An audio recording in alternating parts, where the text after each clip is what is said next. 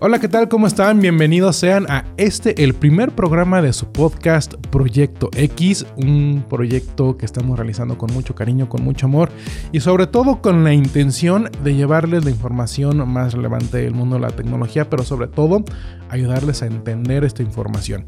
En la mesa me acompaña mi estimado Charlie Carlos Monilla, ¿cómo estás? Bien, bien, bien, gracias Pulca. Aquí empezando un nuevo podcast. Arrancando el año el señor Carlos Gaitán, mejor conocido como The Wire. Hola, ¿qué tal? Muchas gracias por eh, estar acá y pues cómo están ustedes. En los controles el señor Chucho Chancla. Chucho, ¿cómo estás? Chucho dice que hola, que está muy bien. Yo soy Rafa García, mejor conocido como Pulcachu, y esto es Proyecto X. Arrancamos. La tecnología, los videojuegos y las cumbias están aquí en Project X.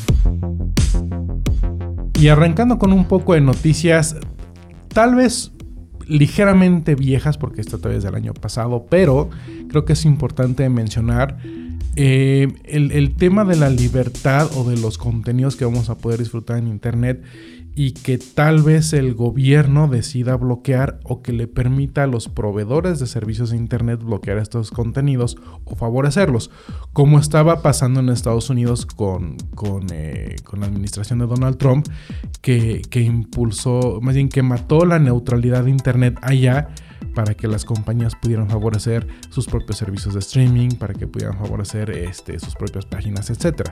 Aquí en México, bueno, podría llegar a ocurrir algo similar que es, eh, le permitiría al IFT a empresas como Telmex, como ATT, Telcel, etc., todos estos proveedores de Internet, eh, pues bloquear contenidos de manera discrecional. Entonces, ¿qué es discrecional? Por ejemplo, eh, ATT es dueño de Warner, si mal no recuerdo. Y a su vez, eh, pues Warner es dueño de HBO. Entonces, a través de ATT tienes acceso a la plataforma de HBO para ver sus contenidos. Obviamente, pues en Estados Unidos esta plataforma está favorecida sobre Netflix, que si tienes un plan, sí te permiten hacer streaming, pero eh, máximo resolución Standard Definition.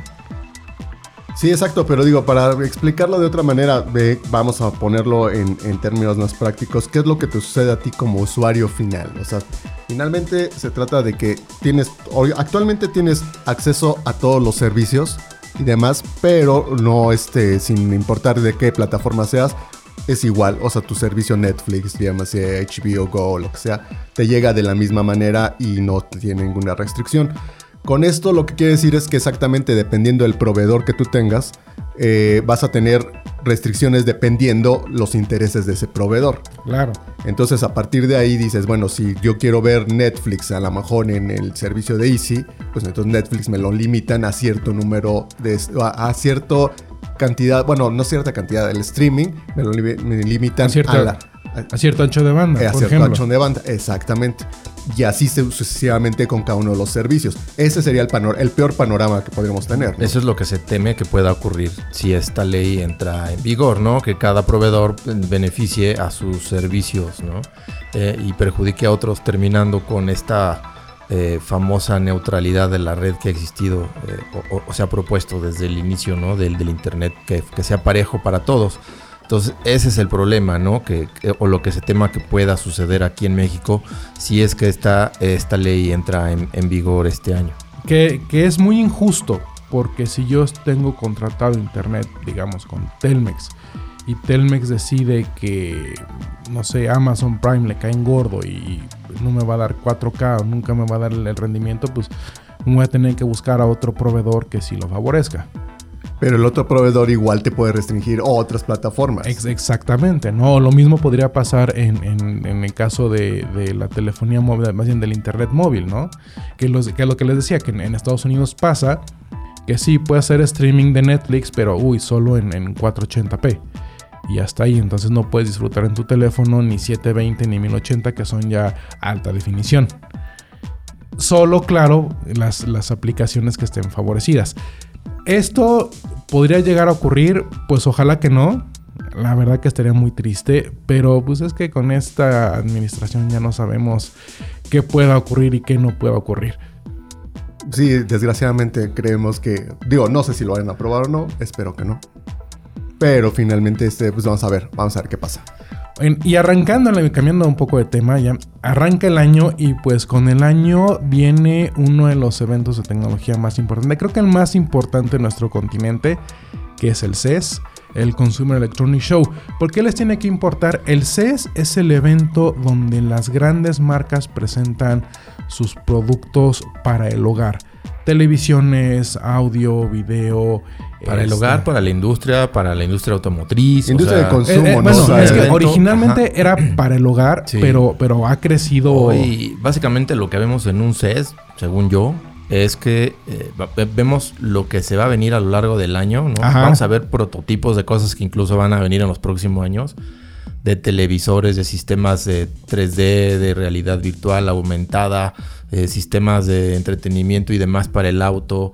O sea, todo lo que tiene que ver con tecnología de consumo se presenta en, en el CES, lo más relevante. Incluso ha habido casos en donde se han presentado eh, videojuegos, ¿no? Con consolas de nueva generación. Para, para, para las nuevas generaciones que no lo sepan, el CES eh, era el escaparate donde Nintendo y Sega se presentaban antes de que existiera el- Exacto. el, el El E3. E3.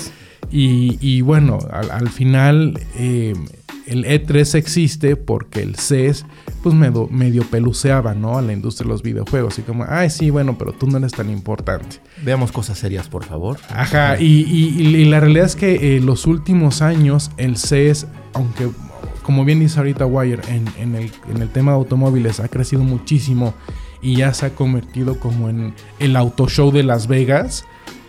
Por otro lado, en el caso de la tecnología para el hogar, eh, pues no han mostrado como nada relevante más que televisiones. Sí, y justo eso, ¿no? O sea, ya dicho todo esto de lo que es el CES y su relevancia, pues, ¿qué, es- qué realmente esperan este año que, que, que se pase. presente? Sí. Pues es que, según yo, y es como, un- como una nota que vamos a hablar más al rato, es eh, televisiones, que, sigue siendo el foco porque es lo que más le deja a las compañías. Pero, por ejemplo, en el tema de innovación móvil, aunque Samsung va a estar presente, eh, esta, esta innovación móvil que sí está presente en los teléfonos celulares, la dejan para mobile. Sí, para claro, para el Ajá, evento que se desarrolla en Barcelona, es Ajá. correcto. Y entonces, fuera de televisiones y tal vez audífonos con noise canceling, Drones y cosas Y por el Alguna que otra cosita de 5G que está de moda, seguramente van a aprovechar para presentar algún demo. La verdad es que yo creo que en los últimos, no sé, tal vez 5 años, el CES ha empezado a perder relevancia en cuanto a muchas empresas ya eh, prefieren eh, hacer presentaciones de sus productos en sus propios eventos, claro. en lugar de presentarse en esta gran feria. Entonces creo que, vamos, yo, si tú me dices que espero, pues yo espero nada. ¿No? Más teles, 8K, 16K y así.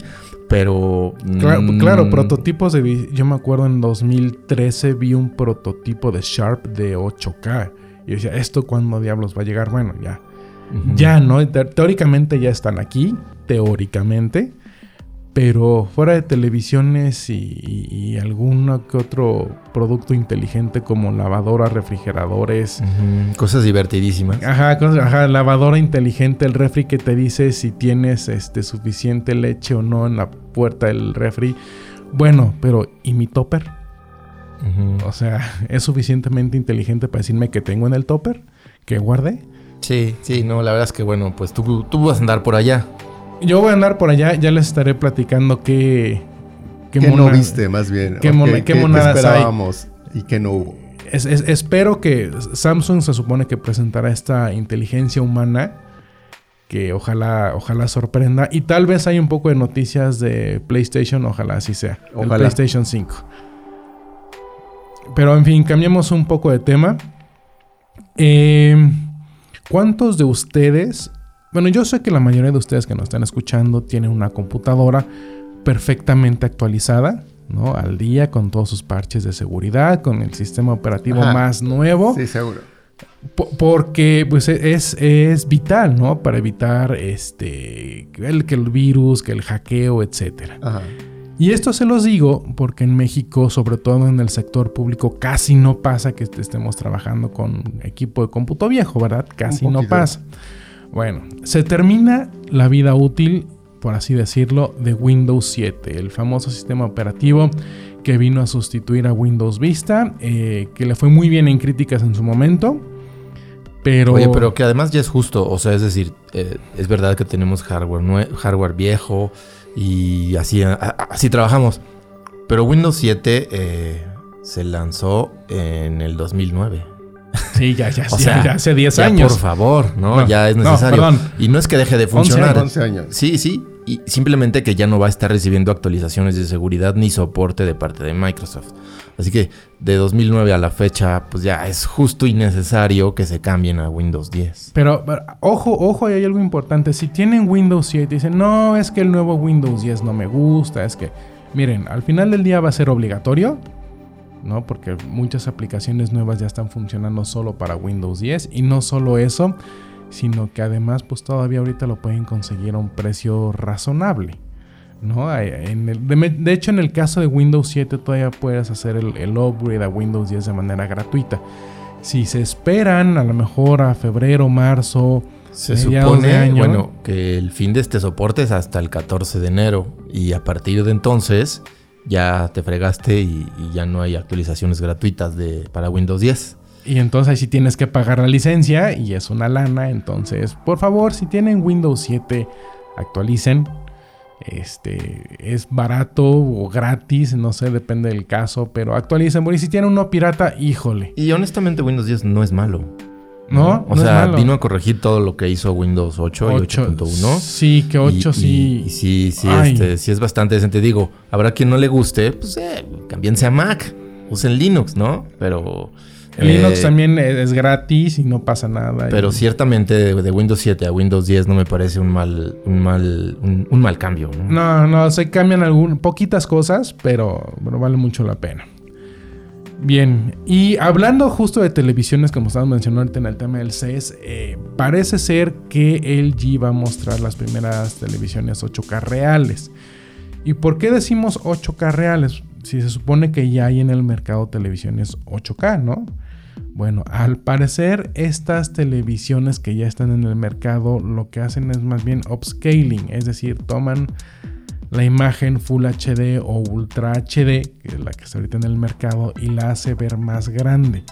Le sube la resolución, pero no es 8K reales. De hecho, por ahí un colega hizo pruebas con una televisión, no puedo decir la marca porque pues, vamos a esperar a ver qué dice la marca al respecto, ¿no? Pero eh, hizo pruebas con una televisión, supuestamente 8K, pero con su equipo de cómputo, es este, justamente con una tarjeta de video capaz de manejar 8K, le decía, no, pues es que tu tele no me soporta 8K nativos, chavo. Me soporta 4K. Que esta es la 4K. historia de siempre, ¿no? O sea, cuando se mete una nueva generación, normalmente se hace un upscale del anterior y hasta después de cierto tiempo empiezan a salir las televisiones, en este caso reales de 8K. Yo sigo preguntándome, ¿para qué quiero el 8K? O sea, A no lo sé. Ajá. O sea- ¿no? Ya tengo mi tele real con 8K, sí, de verdad, que me va a vender el G, además súper cara, me imagino, porque es tecnología nueva. Sí. ¿Y el contenido, papá? Es, bueno, eh, vamos a tener las Olimpiadas del No, Tokio bueno, en, en- si yo en prendo hoy 8K. la tele, a ver, es que es para las Olimpiadas, me voy a gastar 100 mil pesos en, para ver las Olimpiadas. Pues no, la realidad es que es que no, ahorita el, el- el 8K me parece que es eh, todavía innecesario, aunque las consolas de videojuego ya lo van a soportar. Hasta finales de Hasta 2020. que salgan, falta que salgan. Hasta y que finales de los juegos estén optimizados Exacto. para eso. Esa historia ya la sabemos. Sí, sí. Entonces- O sea, o sea, por favor. Por, por- mira, mi recomendación por ahora es todavía no se emocionen con 8K.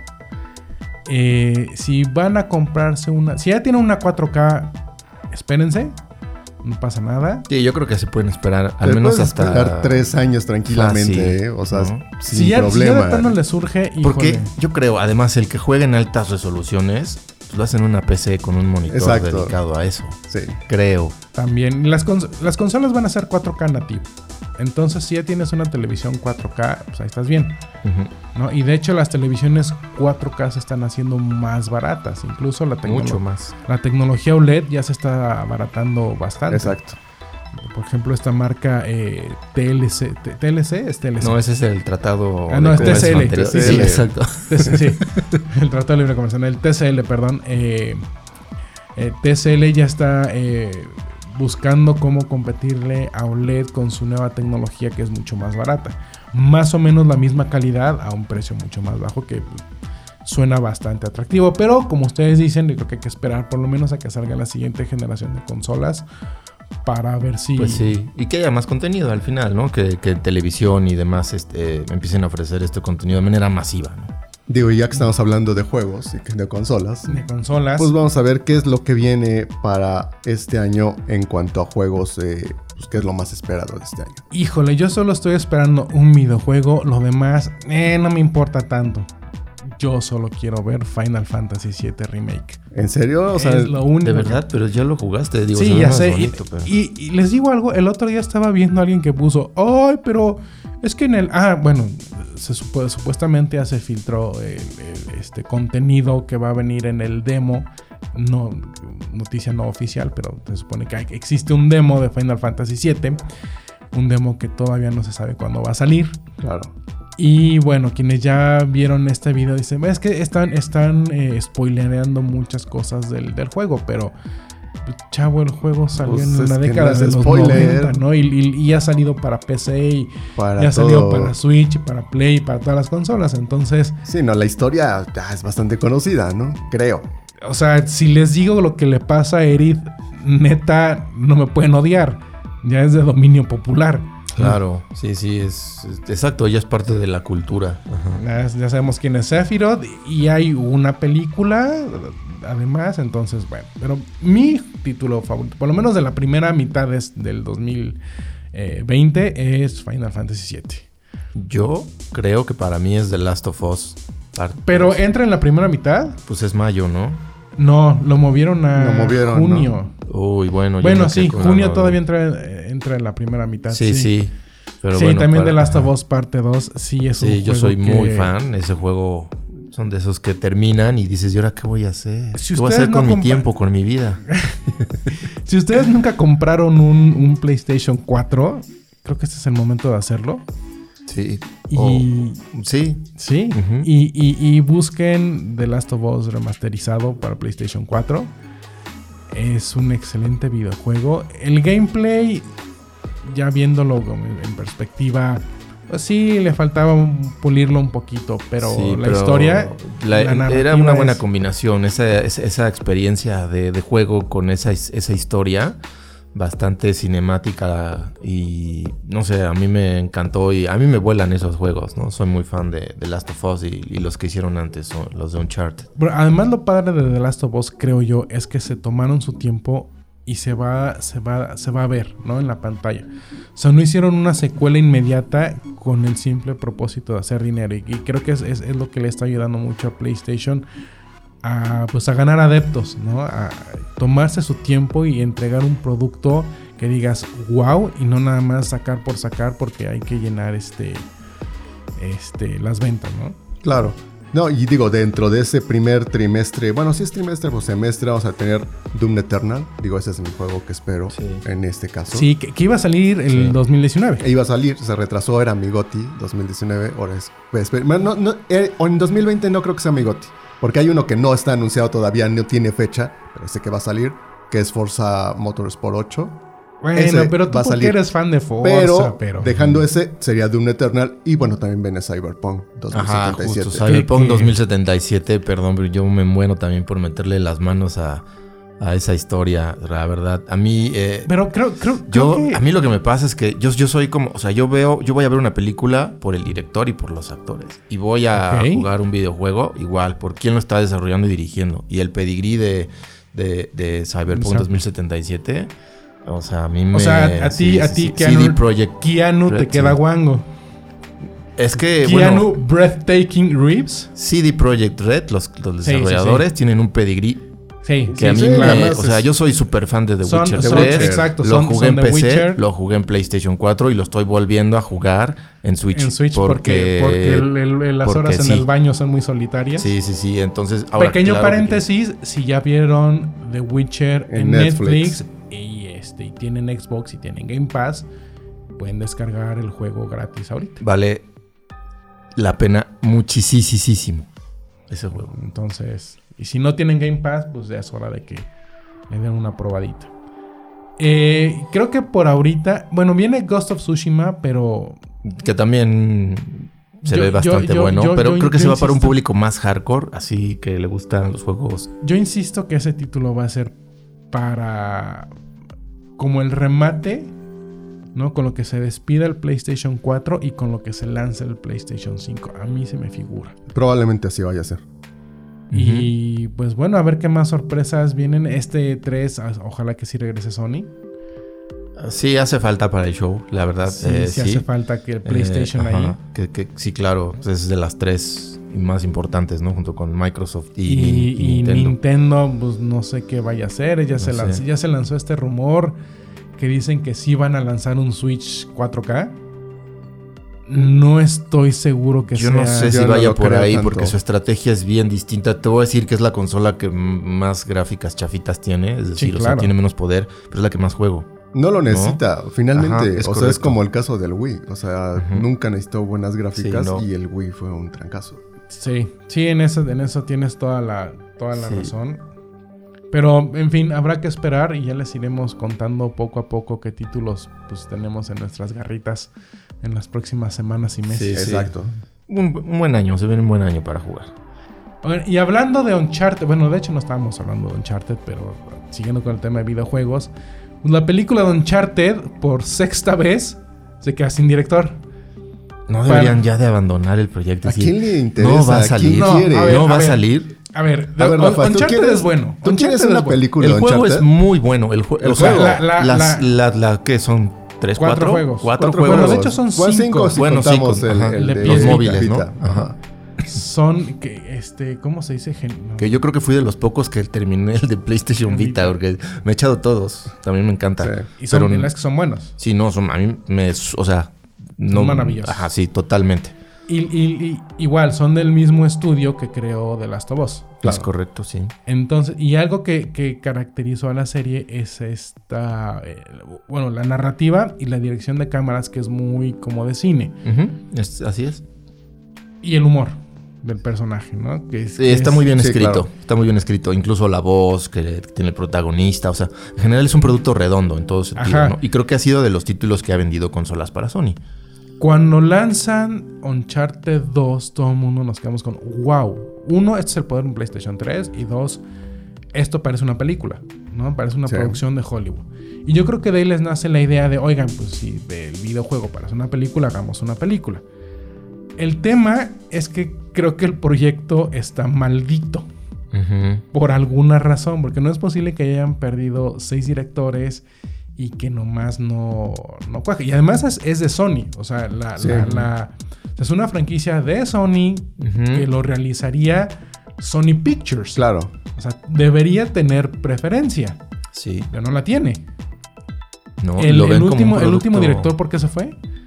Ah, na, na, na, na, na. Pues que había diferencias, eh, me parece, de- diferencias creativas y de, y de agenda que no le permitieron seguir. Eh, al, al final lo que yo creo es que son como pretextos. El proyecto, o sea, son seis directores los que se han ido.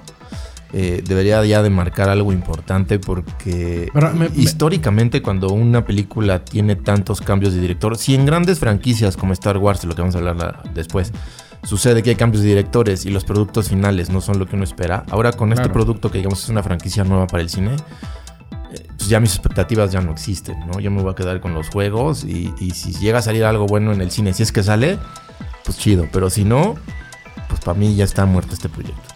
Yo, yo, yo creo que ya deberían dejarlo por la paz. Porque incluso, por ejemplo, vean en, en el caso de, de Cazafantasmas, otra franquicia de Sony. eh, lanzan este, este remake con solo mujeres que no gustó. La verdad es que muy poca gente le gustó. Y este. Y no Y era mucho- tan malo. No era malo, ¿eh? Ajá, es correcto. no Pero mucha gente, mucha gente lo odió.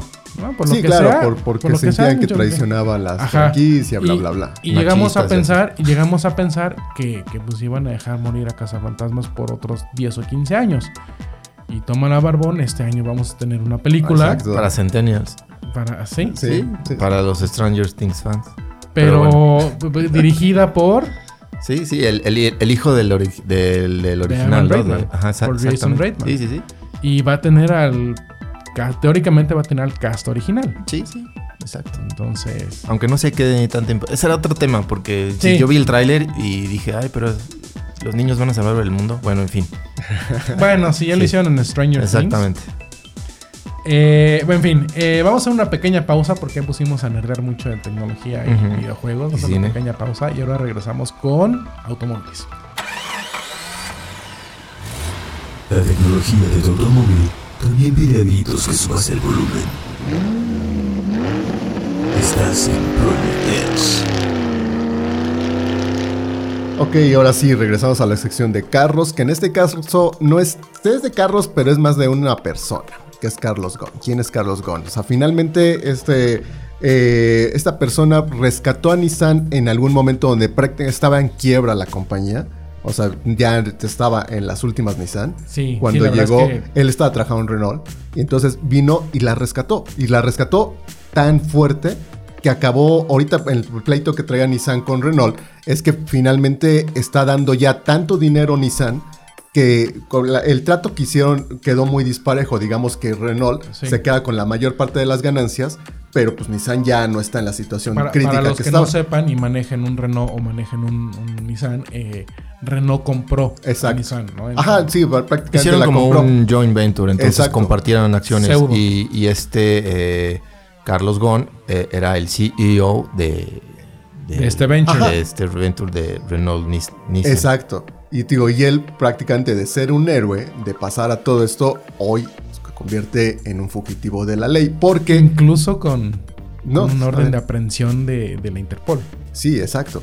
O sea, pero entonces es, es un caso curioso porque tiene muchas aristas. Claro, o sea, final- eh, importante mencionar que el, eh, en, en Japón justo se le busca por o fue, de- fue detenido por evasión eh, fiscal, Fiscal. o sea, fraude fiscal, Sí. que hizo caer las acciones de Nissan a un valor de su, del 10% de lo que valían, ¿no? Bajísimo, y obviamente perdiendo una cantidad de dinero extraordinaria para la empresa. Entonces, este fraude es por lo que se le acusa a este, a este personaje. Pero ahorita- ahorita la nota es que finalmente, ¿cómo se fugó? O sea, la fuga en Japón sucedió algo que yo no esperaba que sucediera allá. Es que est- está de película, ¿no? O sea, viene, viene este hombre que queda como un héroe. Eh, le- como tú dices, levanta la empresa. Porque la realidad es que, es que Nissan andaba sacando productos malos, chafas. Sí, no exacto. no tenían rumbo, no tenían nada. Los levanta. eh, luego viene esta acusación. Lo sacan de la empresa. Queda en arresto domiciliario esperando su juicio. Así es. Y de pronto, pues toma la que se les escapa. Que Ahora, aquí en nuestro México lindo y querido, pues ya sabemos que es de todas las semanas, ¿no? Claro. Agar- y, si, y si no, y si no van los propios sicarios al hospital a rescatar a su jefe, pues el gobierno dice, ay, no, mejor lo soltamos porque no vaya a ser la de malas que se pongan más violentos, ¿no? Y que es tristísimo el asunto. Pero eso es aquí en México. Aquí ya sabemos qué pasa. En Japón, un país primermundista, donde se supone que son además pues muy estrictos en este sentido de la seguridad, se les peló. Se les fugó totalmente, ¿no? Así como de película. Eh, justo, eh, incluso el mismo Carlos Gon ya de, eh, se aventó, ¿no? A- se atrevió a, a- a hacer una declaración diciendo que no escapaba de la justicia, sino de las injusticias, ¿no? A las que iba a ser sometido. Ajá, así como, en ay, Japón, pobre de ajá. mí. Exactamente, entonces, este, pues vamos, está prófugo. Es que, es que, eh, originalmente decían que, que, que había esca- que habían invitado a una, o habían contratado a un grupo eh, musical amenizar y que se había escapado dentro de uno de los estuches de los instrumentos, ¿no? O sea, t- estamos pensando tal vez un, un cello muy grande o algo así. Eh, y lo, al parecer no fue así.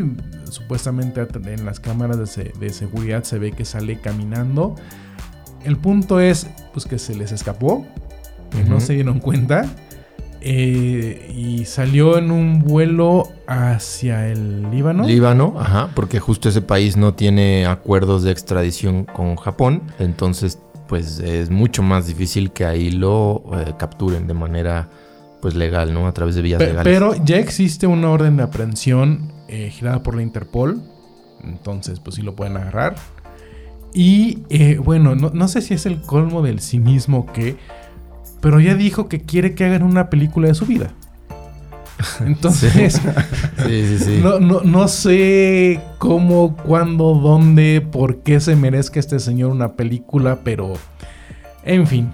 Así el, el- el drama con este hombre Carlos Ghosn y a ver en qué para, porque obviamente en 2020 esto va a seguir dando muchísimo de qué hablar. Exactamente. Y ahora siguiendo en Japón, este, hablamos de Mazda. Ahora ya no, no es Nissan. En este caso, la nota de Mazda habla de carros eléctricos. De, de la tecnología eléctrica que este año se va, a se va a volver relevante, yo creo que en los siguientes cinco. Bueno, de aquí al 2025 se va a volver, se va a volver muy popular, creo yo, ¿no? Sí, la década que, que estamos empezando, yo creo que va, va a tener mucha relevancia para, para el auge, el despegue de estos autos eléctricos, en donde yo no- ya no nada más decimos Tesla, sino ya los eh, fabricantes tradicionales Ya están todos subiendo. están entrando. Sí, pero pues ya sabes que siempre hay alguien que se queja de todo.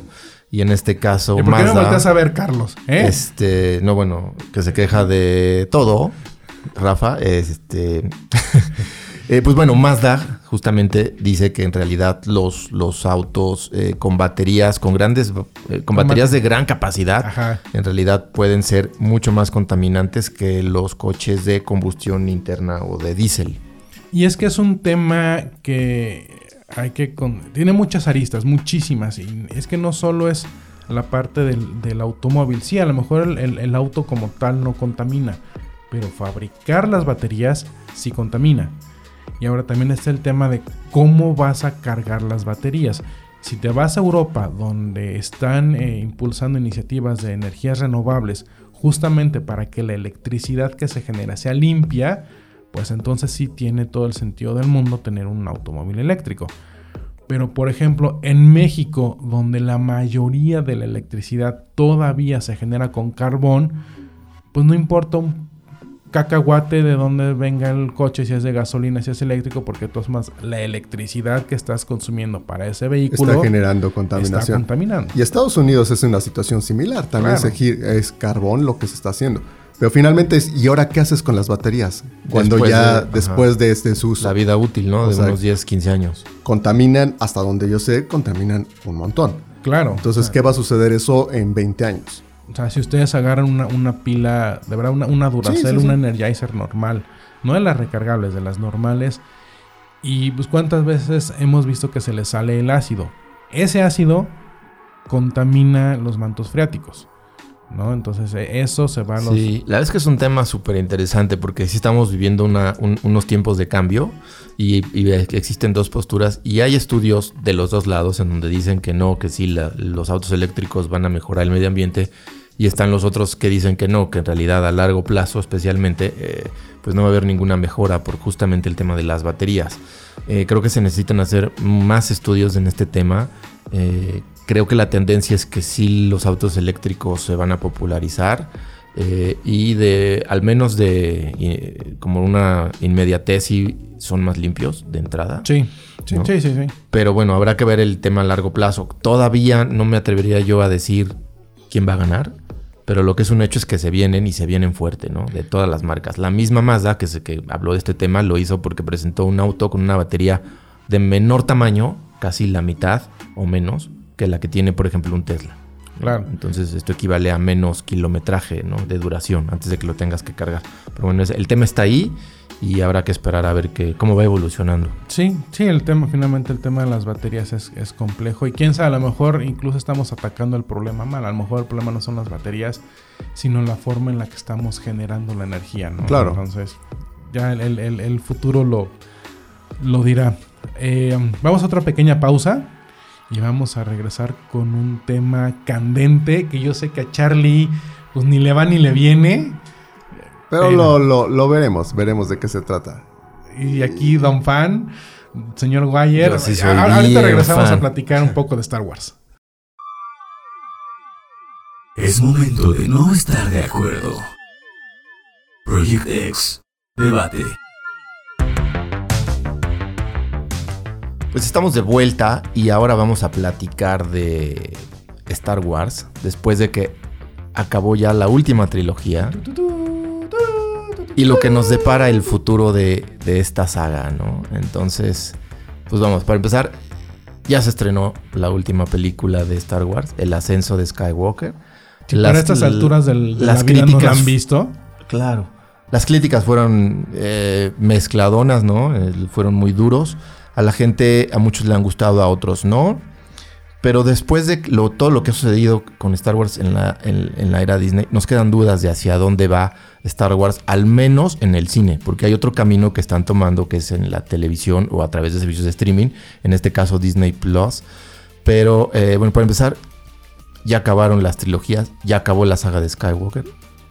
Sabiendo que unos son fan y otros no, ¿qué les pareció? Híjole. Mira, yo, yo, soy fan de Star Wars, pero creo que esta última trilogía sí fue un desastre. Eh, eh, tenía potencial, ¿no? Eh, eh, The Force Awakens creo que tenía potencial. Empezó un poquito flojo porque pues, Disney ahí metió sus ideas. Pero en fin, tenía, tenía potencial para hacer algo más. The Last Jedi creo que fue una oportunidad desperdiciada. Eh, el tiempo haciendo ver a, Luke como un personaje que no era él. Y ahora, y ahora entiendo la- la- las palabras de Mark Hamill cuando dijo que no le había gustado cómo habían escrito el personaje, ¿no? Y cuando se lo dijo a, a Ryan Johnson, así de, ves que es- esto no es Luke. Y así, pues, ¿quién va a saber más? Salvo George Lucas, ¿quién va a saber más de cómo es eh, Luke Skywalker? Que Sa- pues el actor que le dio vida, ¿no? Claro.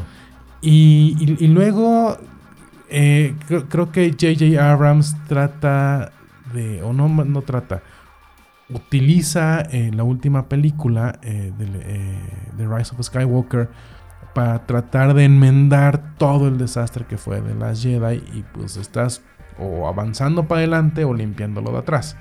Y al final pues creo que quedó un pequeño desastre.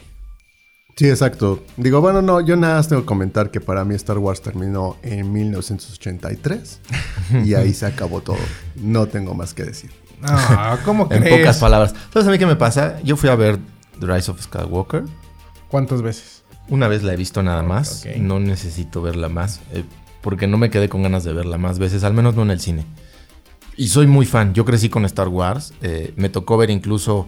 eh, las dos primeras no las alcancé a ver al cine. Pues estaba yo muy pequeño. Pero el regreso del Jedi sí la vi en el cine. Y, y bueno, para mí Star Wars es mi niñez. Eh, entonces he visto todas, todas, todas, todas. Las películas incluso para televisión de los Ewoks y demás cosas, ¿no? Eh, yo voy al cine, voy a ver esta saga con una expectativa muy, muy grande. Esta última película. La película me divirtió, ¿no? Como tal, es un producto Sí. de ciencia ficción, muy espectacular, grandes efectos especiales Mucho fanservice. fanservice, personajes que ya conocemos. Pero al final la sensación es un poco, un poco amarga. Porque lo que a mí me pasó es justo un poco lo que decías con esta última trilogía. En las dos anteriores trilogías había un arco argumental muy fuerte. Con algunos ajustes, si tú quieres, que iban desarrollándose con cada una de ellas, eh, con cada una de las películas, pero sabías que había un arco argumental muy fuerte. ¿no? Eh, en la primera es eh, Luke Skywalker su ascenso a esta, a- a- bueno, su, su- su conversión a Jedi y su enfrentamiento con su con Darth Vader en este caso. Y en, en la precuela vemos el eh, Anakin de niño y cómo Anakin se convierte al lado oscuro. O sea, es muy obvio. Aquí lo que me pasó con esta trilogía es que lo que yo sentí es que no había un arco argumental tan fuerte. Cada película la iban escribiendo conforme los fans iban reaccionando. Ay, no les gustó, pues ajustale. Ay, no le... Entonces cada película se siente como muy separada una de la otra. Sí. Y, y se convierte en eso que dices. eh, la segunda, eh, bueno, el, ¿cómo se llama? La del, la que dirigió Johnson, Ryan Johnson Sí. es bien distinta a cómo termina y hay contradicciones terribles porque se nota que, o sea, fueron escribiéndola conforme se le iba ocurriendo y conforme Disney les iba pidiendo y conforme la Claro. gente se los iba solicitando y el resultado es un rompecabezas que no termina de cuadrar. Que, que- que ese es otro punto bien importante. Que- ajá. Disney. Exactamente, entonces yo me quedo con un sabor semi amargo, ag- agridulce si, si, si así lo quieren escuchar, pero no completamente satisfecho.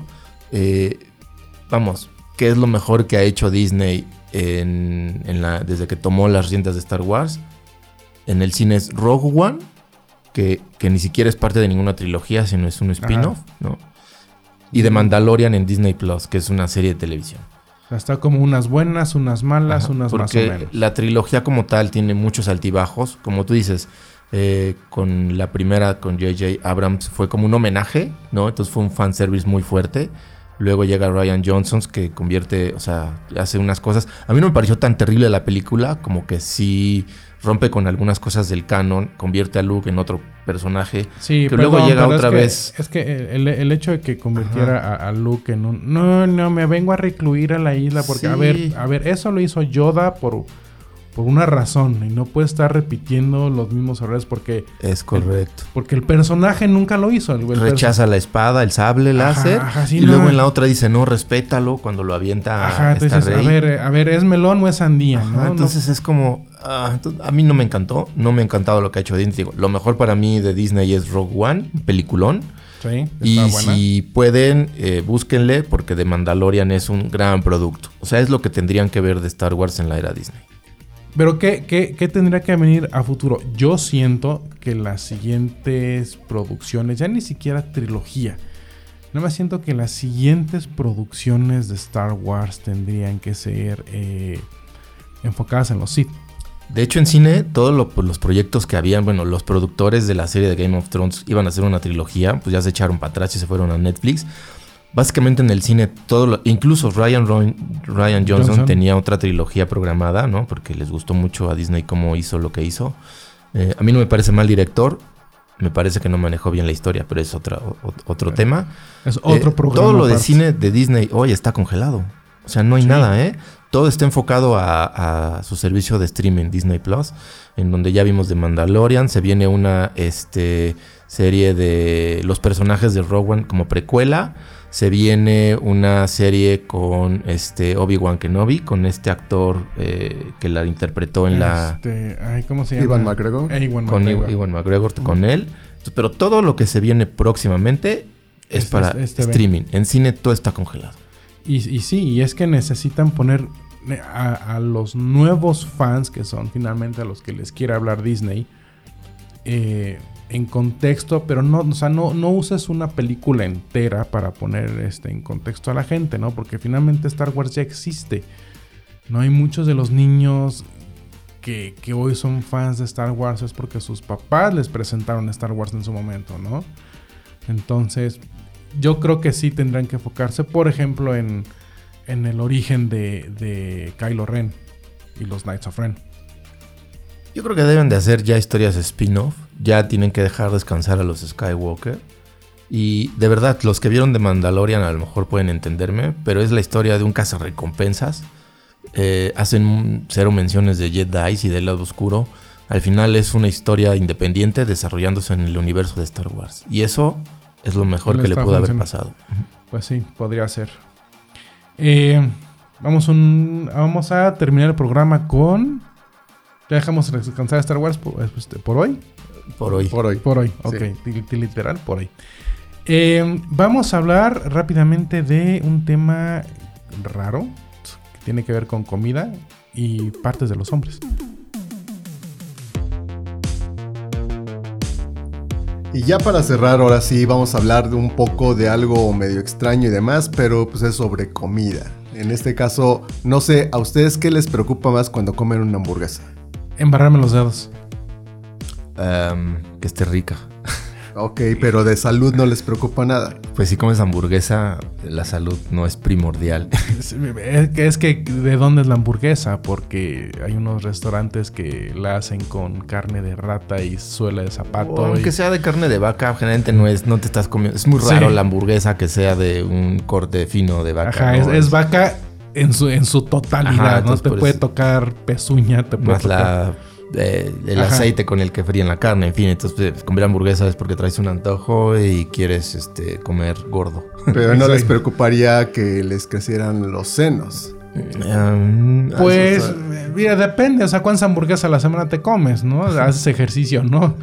Bueno, es la, la nota va sobre eso. Exactamente, según esto, hay una probabilidad de que al comer hamburguesas te puedan, a los hombres, crecer el Con- busto. Pero es, es, es con las Impossible Burgers. Exactamente. O sea, ahí digo, ya si quieres adentrar más en detalles. Es, eh, en Estados Unidos existe eh, esta marca que es Impossible Foods, que tiene una, es un producto que se llama la Impossible Burger. ¿Qué es la Impossible Burger? Es una carne hecha a base de plantas.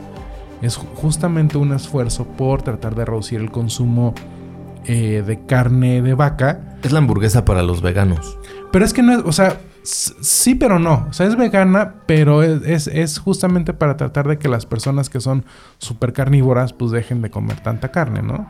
Entonces, este producto hecho a base de plantas tiene un sabor y una textura muy reales como de vaca, como de hamburguesa real. Y bueno, uno de los ingredientes que incluye, pues aparentemente son hormonas. Y- Estrógenos, para ser más precisos. estrógeno. Entonces, pues para darle ese, e- e- ese saborcito más, este, más sabroso. Se lanza un artículo en Estados Unidos donde dice que existe la posibilidad de que de, pues, de comer hamburguesas, estas hamburguesas diario te puedan crecer las boobs. Ahora, esto es si comes diario. Pero honestamente, ¿quién come hamburguesas diario? Yo les pregunto, ¿ustedes comen hamburguesa? ¿Cuántas veces al mes comen hamburguesa? Una vez a la semana, digamos. Y, creo que es, en muchos casos, creo que es mucho. O Sí, bueno, sí, sí. Yo lo comeré a lo mejor dos veces al mes. ¿no? o bueno, pero- yo dos veces a la semana. No, ya dijiste. No, Sí, no, ya. más- más Ok. doble. Bueno. Con razón te veo tan cambiado. Sí, te ves como más, este, como más sexy o algo así. No chichón, pero bueno, ¿no?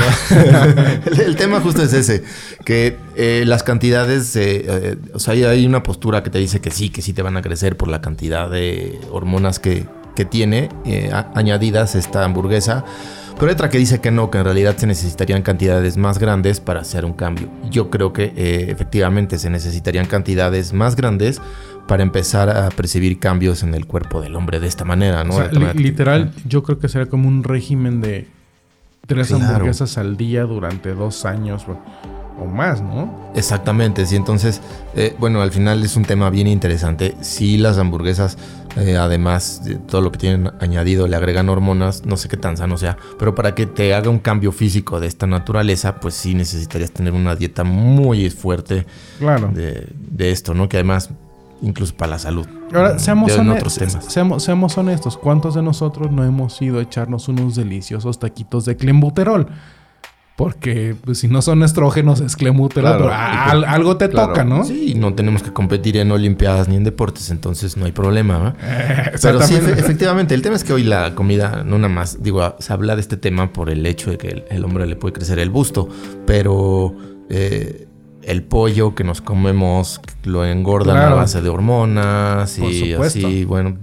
Y si seguimos hablando así de este tema de la comida, Mañana dejamos de comer. mañana dejamos de comer, efectivamente. Así de, bueno, es que Sí. tengo ahí en, voy a poner en mi jardincito unos jitomatitos y ya, ¿no? Y luego Claro. el aire que respiran las plantitas de tu jitomate está contaminado por el smog. Entonces, es un Sí, me, me acordé mucho de, de este tema en los 90 cuando decían que, que las plantas se regaban con, con aguas negras. Y entonces de pronto la gente decía, no, yo no voy a comer verduras porque mi jitomatito, las papitas vienen con vienen regadas con aguas negras. Que pues sí, sí era cierto, pero bueno, no sé. Creo que ya nos desviamos un poco del tema. Eh, si van a Estados Unidos, de todas formas, prueben una Impossible Burger porque están bien sabrosas y sí saben a, sí saben a carne. Eh, llegamos al fin de nuestro primer programa, primer programa de Podcast Proyecto X, empezando el año.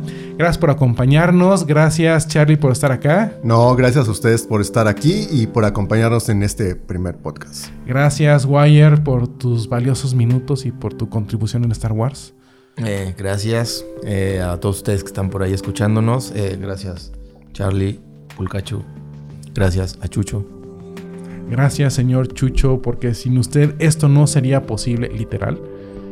Y Chucho dice que sí, que todo chido. Todo chido. Yo soy Rafa, eh, les agradecemos mucho por su tiempo y nos escuchamos la próxima semana.